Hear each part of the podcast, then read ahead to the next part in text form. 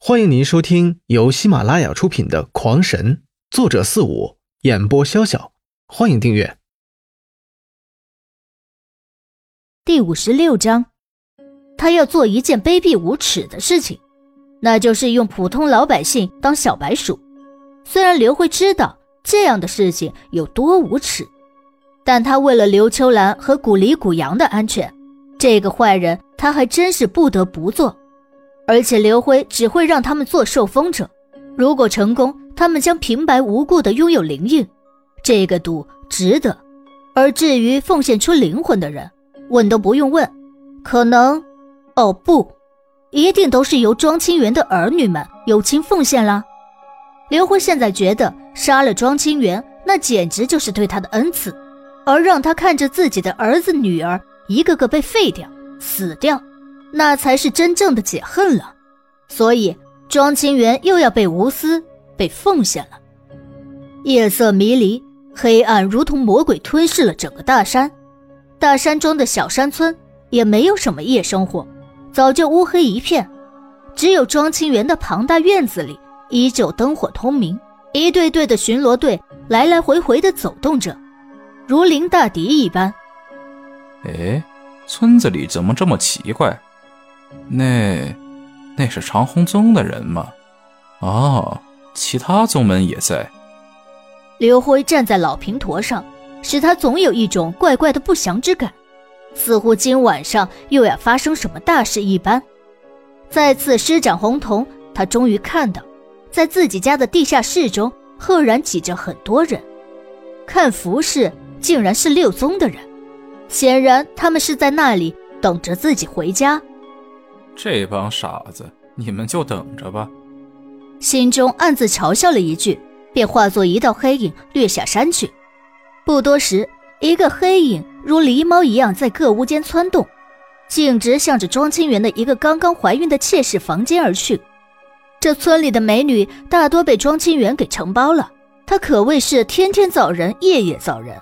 这孕妇要是少，才让人无法理解呢。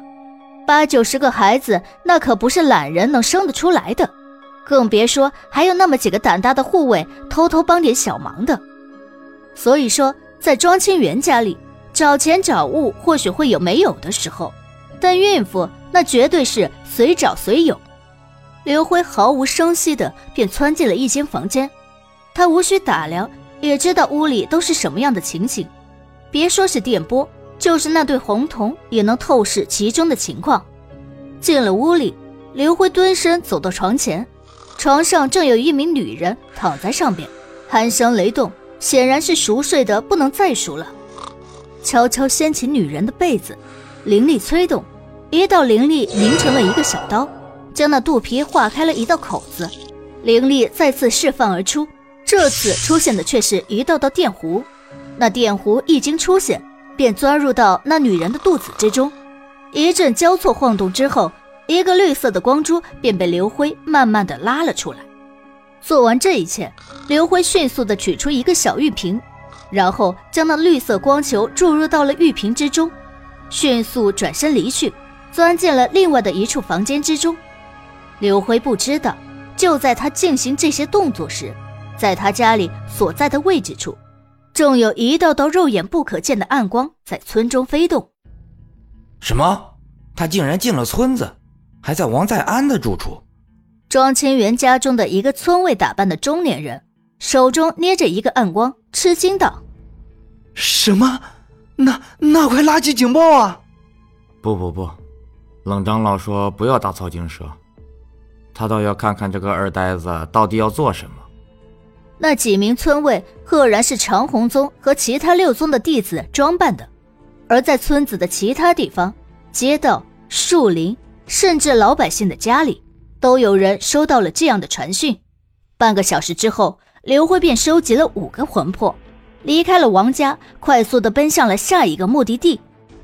因为魂魄存放的时间不长，而他还有一连串的实验要做，所以根本不给他太多的思考时间。一路之上，他都是穿房越脊，一路的飞奔。但是他万料不到，自己的一举一动完全被显示在自己地下密室的一个水晶球中。而那水晶球外正围坐着数十个六宗的高层人物。第一个目标是村东头的老李头，那是一个八十多岁的老头，一生也没有一个灵印，当了一辈子的老奴，直到老的不能动弹了，才被一脚踢开。村民们好心在那里搭了一个窝棚，挨家的给他送送吃的，总算活了下来。听众朋友们，本集已播讲完毕，请订阅专辑，下集更精彩。